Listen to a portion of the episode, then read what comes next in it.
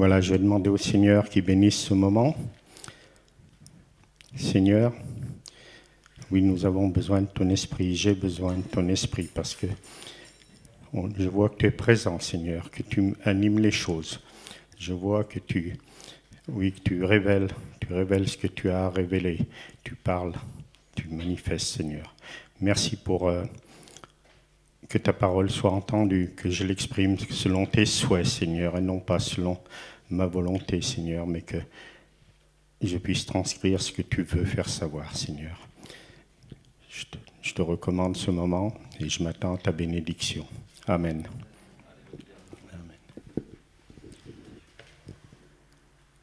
Alors on va commencer par une lecture dans l'évangile de Luc au chapitre 19, le verset 1 à 10.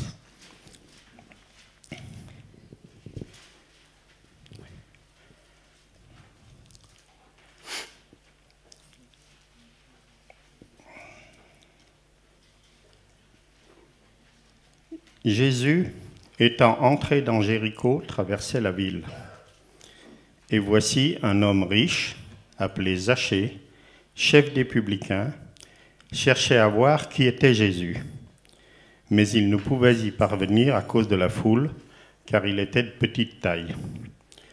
Il courut en avant et monta sur un sycomore pour le voir, parce qu'il devait passer par là.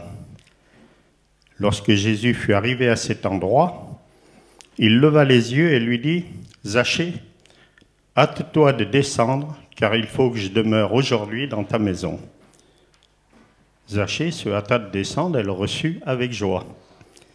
Voyant cela, tous murmuraient et disaient, il est allé loger chez un homme pécheur. Mais Zachée, se tenant devant le Seigneur, lui dit, Voici, Seigneur, je donne aux pauvres la moitié de mes biens, et si j'ai fait tort de quelque chose à quelqu'un, je lui rends le quadruple. Mais Zachée, se tenant devant le Seigneur, lui dit, Voici, Seigneur, je donne au... Pardon, je recommence, excusez-moi. Jésus lui dit, Le salut est entré aujourd'hui dans cette maison, parce que celui-ci est aussi un fils d'Abraham. Car le Fils de l'homme est venu chercher et sauver ce qui était perdu.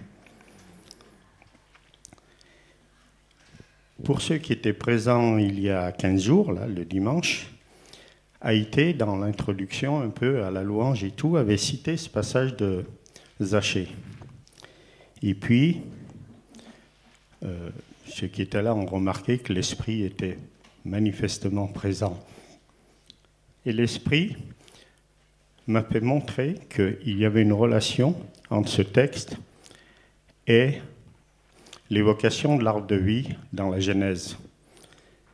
Et puis je pensais, j'ai commencé à voir un peu cette relation, je m'apprêtais à en donner une phrase ou deux, et puis là l'Esprit m'a montré que non, il fallait travailler cela pour mon prochain message. Alors voilà, j'ai fait ce que j'ai pu. Je vais vous partager ce que j'en ai retiré, mais je vois que l'Esprit est encore là.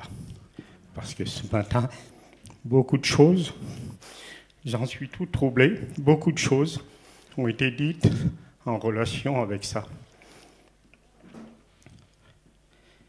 Donc, on va lire dans Genèse les passages qui concernent l'arbre de vie.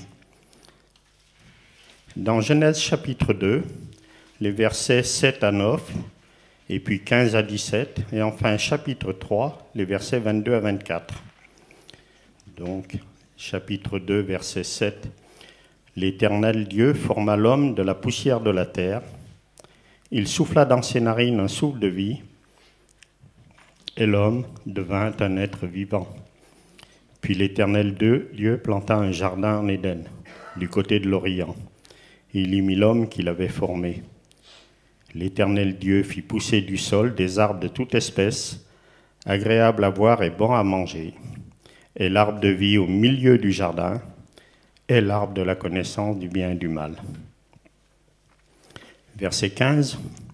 L'Éternel Dieu prit l'homme et le plaça dans le jardin d'Éden pour le cultiver et le garder. L'Éternel Dieu donna cet ordre à l'homme. Tu pourras manger de tous les arbres du jardin, mais tu ne mangeras pas de l'arbre de la connaissance du bien et du mal, car le jour où tu en mangeras, tu mourras. Et chapitre 3, verset 22, l'Éternel Dieu dit, Voici, l'homme est devenu comme l'un de nous pour la connaissance du bien et du mal. Empêchons-le maintenant d'avancer sa main, de prendre de l'arbre de vie, d'en manger et de vivre éternellement. Et l'Éternel Dieu le chassa du jardin d'Éden pour qu'il cultive la terre d'où il avait été pris. C'est ainsi qu'il chassa Adam et il mit à l'orient du jardin d'Éden les chérubins qui agitent une épée flamboyante pour garder le chemin de l'arbre de vie. Donc au verset 22 du chapitre 3, il nous est dit que l'arbre de vie est un arbre dont le fruit conduit à la vie éternelle. Au verset 17 du chapitre 2, on peut lire que l'arbre de la connaissance et du bien et du mal est celui dont le fruit conduit à la mort. Et entre le chapitre 2 et le chapitre 3, qu'est-ce qui s'est passé? Satan, déguisé en serpent, a est venu contacter Ève et, discuter avec Ève, et puis Adam, elle les a convaincus de désobéir à Dieu pour devenir comme Dieu. Et ils l'ont fait, ils ont chuté. Voilà pourquoi au chapitre 3, verset 22, 22 l'Éternel Dieu dit, Voici, l'homme est devenu comme l'un de nous pour la connaissance du bien et du mal. Ils ont été créés dans l'innocence, ils étaient dans le jardin d'Éden, ils avaient une interdiction, c'est d'accéder à, la demande du diable, de le croire, de l'écouter. Il paraît facile de comprendre que l'arbre de vie, c'était la relation avec Dieu qui était au centre du Jardin d'Éden. C'était vraiment la chose principale. Ils avaient cette relation permanente avec Dieu. Dieu leur parlait, ils répondaient, ils avaient des échanges.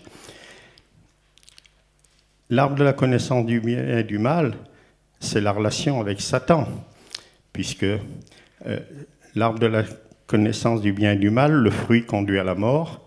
Ils ont écouté Satan, ils ont été condamnés à mourir euh, sur cette terre. La décision de Dieu après la chute d'Adam et Ève était donc de supprimer cette relation entre l'homme, les hommes et lui-même, cette relation directe qu'ils avaient. Il fallait qu'elle soit supprimée puisque il dit C'est ainsi qu'il chassa Adam et mit à l'orient du jardin d'Éden des chérubins qui agitent une épée flamboyante pour garder le chemin de l'arbre de vie. Ils avaient, euh, on va dire, euh, accepté Satan dans leur vie et ils ne pouvaient plus avoir Dieu dans leur vie. Ils ne pouvaient plus parce que c'est pas possible. La guerre est déclarée entre Satan et Dieu depuis la rébellion de Satan c'est la guerre. Imaginez, pour comprendre ce que je vais vous dire, qu'on soit en 1940 et qu'il y ait des, jeunes gens en France ou en Allemagne qui aient la binationalité, français et allemand. C'est inconcevable d'imaginer qu'ils pouvaient aller 15 jours dans l'armée française lutter contre les Allemands et puis trois semaines dans l'armée allemande lutter contre les Français et ainsi de suite. C'est pas possible. Il fallait obligatoirement qu'il soit d'un côté ou de l'autre, mais pas des deux. C'est la même chose là. Entre Dieu et Satan, c'est la guerre. Si on pactise avec Satan, on ne peut plus être avec Dieu. On ne peut plus combattre à la fois avec Dieu et à la fois contre Dieu avec Satan. Donc Dieu a tranché, vous n'êtes plus avec moi, barrière, frontière, les, chérubins avec les plaies flamboyantes pour qu'ils ne puissent plus s'approcher de l'arbre de vie, qu'ils ne puissent plus avoir de relation avec moi. C'est terrible, hein l'homme n'a plus accès à Dieu. Dieu pouvait encore parler à l'homme, mais l'homme ne pouvait plus accéder à Dieu. Et jusqu'à quand? Jusqu'à quand ça dure, ça? Ça devait durer. Eh bien, écoutez, moi j'ai lu la Bible du début à la fin. J'ai jamais trouvé un passage qui dise que depuis, les chérubins été enlevés et que l'épée flamboyante n'agitait plus, ne s'agitait plus pour empêcher l'homme de s'approcher directement de Dieu. c'est toujours le cas. Nous ne pouvons pas accéder directement à Dieu.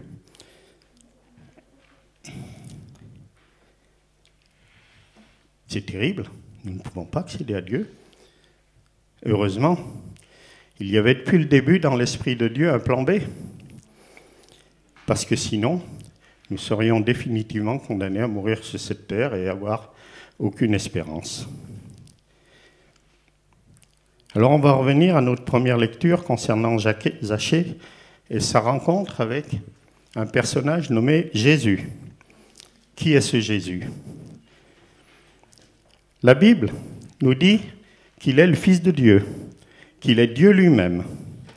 Elle nous apprend aussi que Jésus a volontairement quitté sa gloire dans le ciel, sa divinité, pour venir en tant qu'homme marcher sur cette terre, enseigner, être rejeté de beaucoup, être finalement trahi par l'un de ses disciples, arrêté, injurié, fouetté, couronné d'épines et enfin crucifié.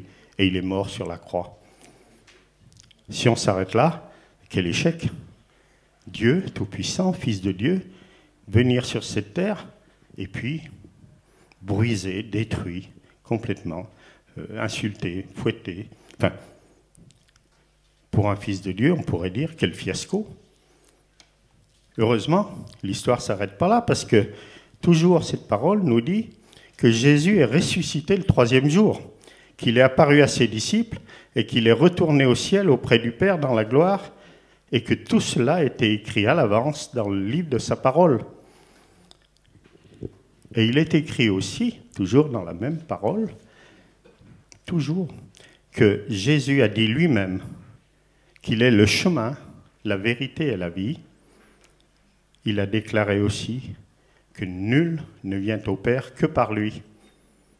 Nul ne vient au Père que par lui. Par lui, on peut aller au Père.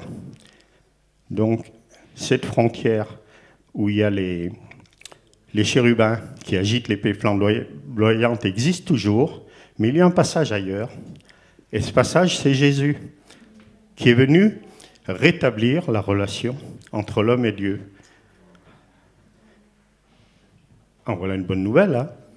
Hein, il y a de quoi se réjouir parce qu'on n'avait plus. Dieu pouvait se manifester à nous, mais on ne pouvait plus se manifester à Dieu. Et voilà, on apprend que Jésus, Fils de Dieu, est le nouveau passage, le nouvel accès pour accéder à Dieu. Vous allez me dire, mais Zachée et son arbre, ils font quoi là-dedans? On se demande, hein? Eh bien, il y a quand même un bon enseignement. Zachée, il avait entendu parler de Jésus. Il le connaissait de réputation, il savait qu'il faisait des miracles, probablement. Il savait qu'il parlait de choses du ciel. Il savait des choses, mais il ne le connaissait pas. Et Jésus, a priori, ne connaissait pas Zachée. Ils ne s'étaient jamais rencontrés, ils n'avaient jamais été présentés. Et Zachée apprend que Jésus est à Jéricho, il habite à Jéricho, il apprend que Jésus est à Jéricho. Alors, il descend dans la rue et puis, dans la foule, il voulait voir Jésus. Il voulait juste le voir, mais il se rend compte qu'il est petit et qu'à travers la foule, il ne pouvait pas le voir. Mais il voulait le voir, alors il connaît l'itinéraire que va prendre Jésus, il va plus loin, il trouve un sycomore, il monte sur le sycomore et il attend que Jésus passe. Il attend, il se contente d'attendre. Jésus arrive, entouré de la foule, et puis au moment où il est au niveau de l'arbre, Jésus lève les yeux et dit Zachée, hâte-toi de descendre, il faut que je demeure dans ta maison. Imaginez Zachée, mais on ne se connaît pas. Il ne sait pas qui je suis. Il m'appelle par mon nom et il veut habiter chez moi vous seriez à sa place, vous auriez dit, mais qu'est-ce qui m'arrive là? Euh, Ce Jésus, mais il est, encore bien plus grand que, ce que ce qu'on m'a dit. C'est incroyable ce qui m'arrive. Jésus ne l'avait pas repéré avant. Il était dans la foule. Jésus ne s'est pas adressé à lui. Après, il est allé sur l'arbre. Jésus avançait, discutait avec ceux qui l'entouraient. Et au pied de l'arbre, Jésus s'arrête et parle à Zachée. C'est là qu'il y a de l'enseignement. Qu'est-ce qui s'est passé? Pourquoi Jésus n'a pas appelé Zachée quand il était dans la foule? Il savait, Jésus déjà, que Zachée était là. Mais il y a une démarche. Zachée est monté dans l'arbre. Monté dans l'arbre. Ça veut dire quoi? Ça veut dire qu'il s'est sorti de cette foule. Il s'est isolé de cette foule. Pourquoi? Parce que la foule, c'est le monde, c'est le monde avec euh, le règne de Satan et tout ça. Satan régnait sur le monde depuis le péché originel. Donc, il s'est isolé de ça. Il s'est mis à part. Vous savez, c'est une définition biblique de la sainteté, se mettre à part pour Dieu. Il y a une image là. Il s'est mis à part dans l'arbre. Et quand il s'est mis à part, alors Jésus s'est révélé. Mais il s'est révélé pleinement parce que Zachée, du coup, il est vite descendu. Il est vite descendu. Il a reçu Jésus avec joie dans sa maison. Et puis, tout de go, il déclara à Jésus Je donne la moitié de mes biens aux pauvres. Je, si j'ai fait du tort à quelqu'un, mais je rembourse au quadruple avec la moitié qui me reste. C'est-à-dire qu'il se dépouille pas mal de, sa richesse, parce qu'on a vu que c'était un homme riche. Mais on a lu aussi que c'était un pécheur, parce que quand il a, Jésus est allé chez lui, les gens disaient, mais il va loger chez un pécheur. Ils étaient, c'était sûrement pas un, homme remarquable par sa droiture. Il s'était enrichi probablement plus ou moins par des magouilles, malhonnêtes. Il était chef des publicains il, a dû profiter de sa situation. Il a reconnu que s'il avait fait du tort, il, réparerait au quadruple. Quand on a chanté le troisième chant, libéré de ses chaînes, Zaché, là, ses chaînes, c'était sa fortune qu'il cultivait, qu'il devait faire grandir, et d'un seul coup, la moitié je donne. L'autre moitié, je paye tout ce que je dois. C'est une sacrée liberté qu'il a récupérée là. Il n'avait plus, il n'avait plus ce lien avec les choses de la terre. Il n'avait plus d'attache sur les biens matériels. Il était heureux d'avoir Jésus devant lui, dans sa maison, dans sa vie. Voilà une sacrée, une sacrée, dans tous les sens du terme, image. Zachée, en grimpant sur l'arbre, a eu la révélation de Jésus. Il a connu qu'il était le Fils de Dieu. Il a connu que Dieu, que Jésus était l'instrument du salut et que tout le reste n'avait plus d'importance. Et pourtant, ça s'est passé tout ça avant le sacrifice de la croix. C'est dire quand même que Zachée n'avait pas d'enseignement particulier pour comprendre ça. Donc Jésus s'est bien révélé à lui. C'est pour ça que ce troisième chant, qu'on rechantera après. Parce que vous allez voir, après avoir entendu, les paroles qui sont dedans vont prendre une dimension. Moi, je n'étais même pas sûr de pouvoir prêcher après, après ce chant. Alors bien sûr, l'arbre de Zachée, ce n'est pas l'arbre de vie. L'arbre de vie, c'est Jésus. Le nouvel arbre de vie, parce que l'ancien, on n'y a pas accès. Celui qui est direct pour aller à Dieu, on n'y a pas accès. Par contre, Jésus est un chemin indirect pour accéder au Père. Il faut passer par Jésus et par Jésus accéder au Père. Jésus n'est pas une fin en soi pour nous. C'est un moyen. La fin en soi, c'est l'accès au Père avec Jésus, bien sûr, pas tout seul, avec Jésus pour y arriver et avec lui aussi pour euh, vivre après l'éternité dans le ciel. Mais si on n'a pas pour objectif de voir la gloire du Père, si on se contente de marcher avec Jésus, on finira par s'arrêter parce que Jésus, son objectif, c'est de nous emmener vers le Père. Il est venu pour ça. Il est venu donner sa vie pour rétablir ce chemin qui mène à Dieu pour qu'on y aille vers Dieu, pour qu'on y aille, qu'on ait le désir d'y aller. Mais Dieu est pur. Et nous, nous sommes des pécheurs. Donc Jésus a donné sa vie pour que nous soyons lavés de nos péchés. C'est-à-dire que lorsqu'on le rencontre, il nous débarrasse de tous nos péchés. Dieu nous voit plus blanc que la neige. Donc il peut nous accepter dans son ciel. Mais le chemin n'est pas fini quand on rencontre Jésus. On est blanchi, mais on peut se salir tout le long du chemin. Tout le long du chemin. Donc nous avons besoin, après, sur ce chemin, de rester toujours purifié, donc de rechercher la pureté. Ça fait partie de, de l'arbre aussi, ça. Grimper dans l'arbre, c'est aussi se débarrasser du péché, de renier le mensonge, de renier l'impureté, de renier euh, la, convoitise des choses matérielles, de renier tout ça, de rechercher l'amour de Dieu, et de rechercher sa présence. On va lire quelques passages bibliques qui permettent encore d'étayer d'abord des choses qui ont été dites, mais on va les situer dans la Bible. Dans Jean, l'évangile de Jean, chapitre 14, je vais les lire si vous voulez, parce qu'il y en a plusieurs. Ça évitera peut-être de feuilleter, et la majorité d'entre vous les connaissent bien.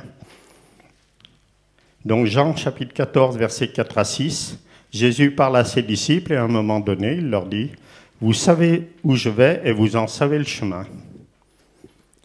Thomas lui dit, Seigneur, nous ne savons où tu vas.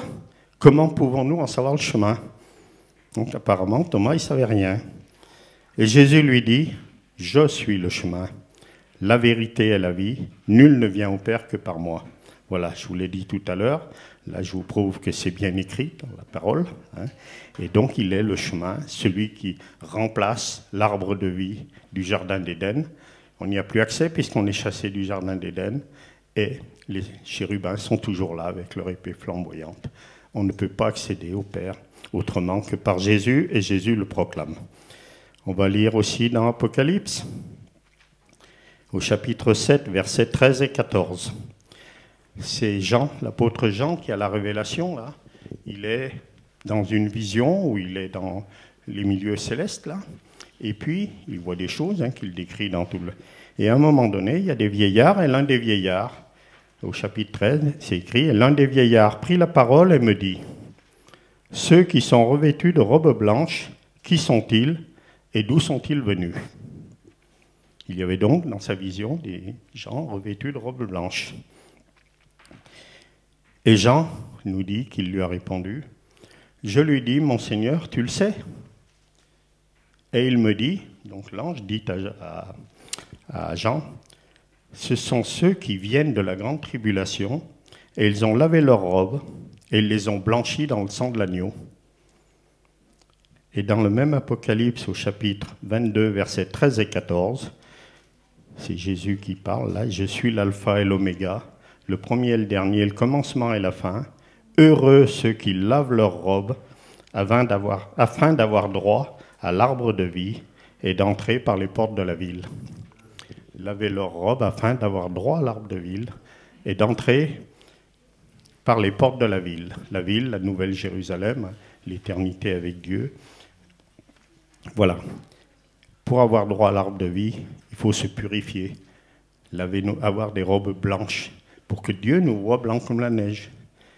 Et pour se purifier, on en est bien incapable. C'est le sang de Jésus qui nous purifie à condition qu'on le recherche, donc qu'on fuit le péché, qu'on fuit l'impureté, la convoitise, le mensonge et tout le reste, et que l'on recherche cette pureté. Parce que pour être avec Dieu, il faut être vu pur par Dieu. On ne peut pas dire, eh ben, moi maintenant je suis sauvé, Jésus est mort pour moi, je continue ma vie, et puis quand je serai mort, je serai avec lui. Non, parce que là, Jésus, on va le lâcher, hein. on ne va pas pouvoir le suivre. Parce que pour le suivre, il faut être dans cette recherche, dans cette recherche de pureté pour être éligible au salut éternel.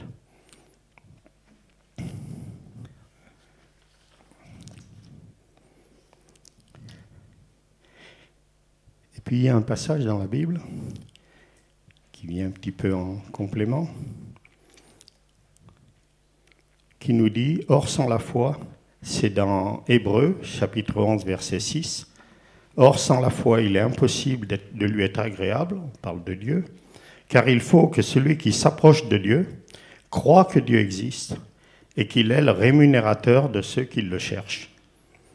Dieu est le rémunérateur de ceux qui le cherchent pas de ceux qui l'ont trouvé, pas de ceux qui croient l'avoir trouvé, pas de ceux qui l'ont cherché puis ont renoncé, de ceux qui le cherchent. Donc, qu'ils le cherchent, en fait, c'est toute notre vie qu'on doit chercher Dieu, plus de Dieu, encore plus près, plus de connaissances, plus de présence de Dieu parmi nous.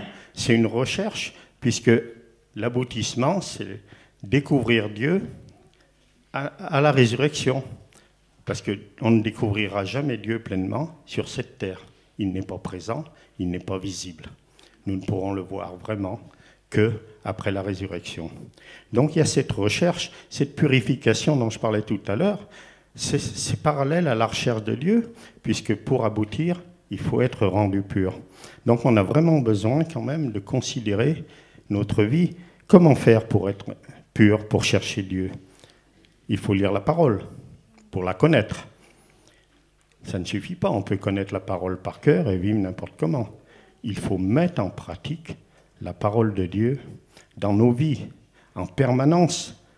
En permanence. Il faut être vraiment euh, dans un, un, objectif. Notre premier objectif, la relation avec Jésus, c'est évident, parce que sans passer par là, on n'arrive à rien. Mais une fois qu'on est avec Jésus, notre deuxième objectif, le vrai, le final, c'est rencontrer Dieu. Rencontrer Dieu. Et pour ça, il faut qu'il nous voit purs, blancs comme la neige. Donc on a vraiment à comprendre que c'est pas parce qu'on a rencontré Jésus qu'on est arrivé. Non, c'est le début du chemin. Il est le chemin, mais l'objectif, c'est chercher Dieu, chercher la présence. Et il y a une façon dans le témoignage de Alice, quand on voit ce qui nous entoure, il parlait des montagnes, il parlait de l'océan, les étoiles, il y a vraiment déjà une présence de Dieu là. Il faut être conscient de ces choses, qu'on est dans un monde où tout témoigne que Dieu existe, que Dieu est là, qu'il a sa puissance, qu'il a sa force. Mais il suffit pas de s'émerveiller, il faut aussi vouloir tout savoir, tout connaître de lui, tout pleinement être rempli de plus en plus de sa présence. Parce que sinon, si on ne cherche pas ça, si on ne cherche pas euh, la présence de Dieu pour finalement l'avoir vraiment avec nous, eh bien, on ne l'aura pas parce que euh, Dieu, il nous cherche, lui. Il nous cherche et il veut des gens qui le cherchent. C'est une relation d'amour, c'est pas une relation de maître à sujet, c'est pas une relation de patron à employé, c'est une relation de Dieu à homme et d'homme à Dieu qui ne passe que par Jésus. Et cette relation, faut la vouloir. Elle ne peut pas nous être imposée, on ne peut pas être des machines à aimer Dieu. Il faut qu'on ait la volonté d'aimer Dieu, c'est autre chose. Et ça, il faut bien le comprendre. Donc l'arbre de Zachée, c'est un départ. Hein. Jésus, c'est le premier objectif. Dieu le Père est l'objectif final. Jésus est le seul moyen d'accéder au Père, on le sait, puisque le moyen direct, fermé, interdit. Et Jésus est le chemin qu'il faut parcourir, malgré les difficultés auxquelles il nous expose, parce que dans sa parole, il nous a dit qu'on aura les tribulations, qu'on aura la persécution. Il parle de bénédiction, mais il dit avec des persécutions. C'est écrit ça aussi. Et il nous faut travailler à entraîner sur ce chemin le plus de personnes possible. Pourquoi? On va revenir à l'évangile de Matthieu, chapitre 28, versets 18 à 20. C'est Jésus, après sa résurrection, avant de repartir au ciel, il dit Jésus s'étant rapproché, leur parla ainsi, il est avec ses disciples, les douze apôtres. Onze. Il a manqué un. Hein. Tout pouvoir m'a été donné dans le ciel et sur la terre, il leur dit. Allez, faites de toutes les nations des disciples. Faites de toutes les nations, c'est un commandement. Les baptisant au nom du Père, du Fils et de cet Esprit, et enseignez-leur à observer tout ce que je vous ai prescrit. Enseignez-leur à observer tout ce que je vous ai prescrit. Et voici, je suis avec vous tous les jours jusqu'à la fin du monde. Ça veut dire qu'il ne faut pas se contenter de marcher vers Dieu il faut entraîner avec nous le maximum de gens. C'est cet ordre qui nous est donné. Alors moi, je fais une petite remarque personnelle là. C'est quand on nous dit qu'il ne faut pas faire de prosélytisme parce que ça dérange, eh bien, Jésus nous a dit le contraire. On nous incite à désobéir. On doit être des, des chercheurs, des chercheurs d'âme, des gagneurs d'âme, et ne pas importuner les gens, mais témoigner. Témoigner, parler aux gens, leur montrer qu'il y a mieux, qu'il y a autre chose, qu'il y a de l'espérance, qu'il y a tout ça, les entraîner, c'est une nécessité. C'est une nécessité puisque Jésus nous le commande. Il nous le commande. Donc ça fait partie du chemin. C'est de ne pas voyager seul, c'est d'entraîner les gens qui sont au bord du chemin. Cette foule là qui n'est pas montée sur l'arbre, eh il faut qu'ils sachent qu'eux aussi, il faut qu'ils grimpent, qu'ils deviennent disciples, qu'ils apprennent ce que Jésus a enseigné, qu'ils l'intègrent dans leur vie, et une fois devenus disciples, qu'eux aussi, ils entraînent, ils entraînent les autres. Donc voilà ce que l'arbre de Zachée, quand même, et Zachée et Jésus euh, nous, nous ont montré, c'est qu'il faut se mettre à part, qu'il faut chercher, chercher, chercher, se purifier, s'améliorer. C'est une nécessité. On ne peut pas s'asseoir sur nos acquis. On ne peut que chercher à être plus proche de Dieu en permanence et toujours plus et encore plus. C'est pas une nécessité, c'est la parole de Dieu qui nous le montre. Voilà donc ce que j'ai tiré de ce passage de Zachée par rapport à l'arbre de vie. Il y avait un ancien, il y a un nouveau, c'est Jésus. Et heureusement, parce que sinon, nous étions perdus. Et si maintenant vous voulez euh, revenir, et on va chanter ce chant-là qui dit Libéré de nos chaînes. Là. Je voyais vraiment Zachée, là, qui était libéré quand